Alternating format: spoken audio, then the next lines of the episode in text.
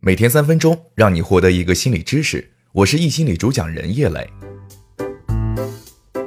咱中国人说话讲究含蓄，若是谁说话伤了我们，大多数情况下，我们都不会和对方挑明了说：“哎，你这话伤我很深啊。”所以，相对的，我们在不经意中得罪了人，也可能完全不知道是什么原因。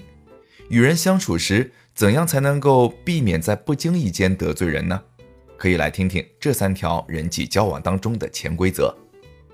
第一个规则是没有爽快的答应，其实就是拒绝。人际交往中不可能所有的请求都会被答应，若是直接拒绝别人，难免产生尴尬。为了不得罪人，很多人会选择婉拒。例如被推销东西时，回答“我先考虑一下吧”；被邀请吃饭时，说“我可能没有时间呢”；被请求帮忙时，回答说“我可能不太方便”。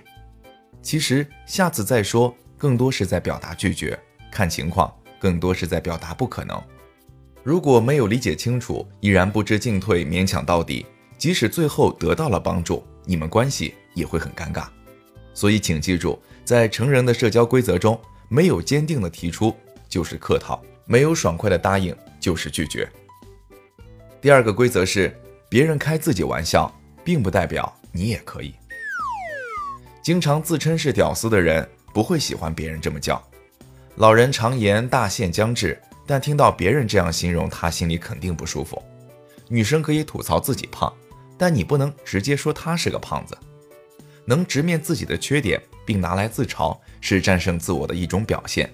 很多自黑式的称呼和玩笑，自己说是一种谦虚，但别人拿来说就是一种蔑视。有些伤疤只能自己揭。如果以为自己也能随便取笑别人的缺点，这不是幽默，而是一种侮辱。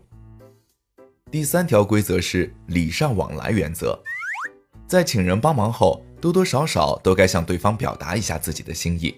请教同学一个问题，会和他分享自己的零食；同事帮忙加了一个班，请他吃一顿饭。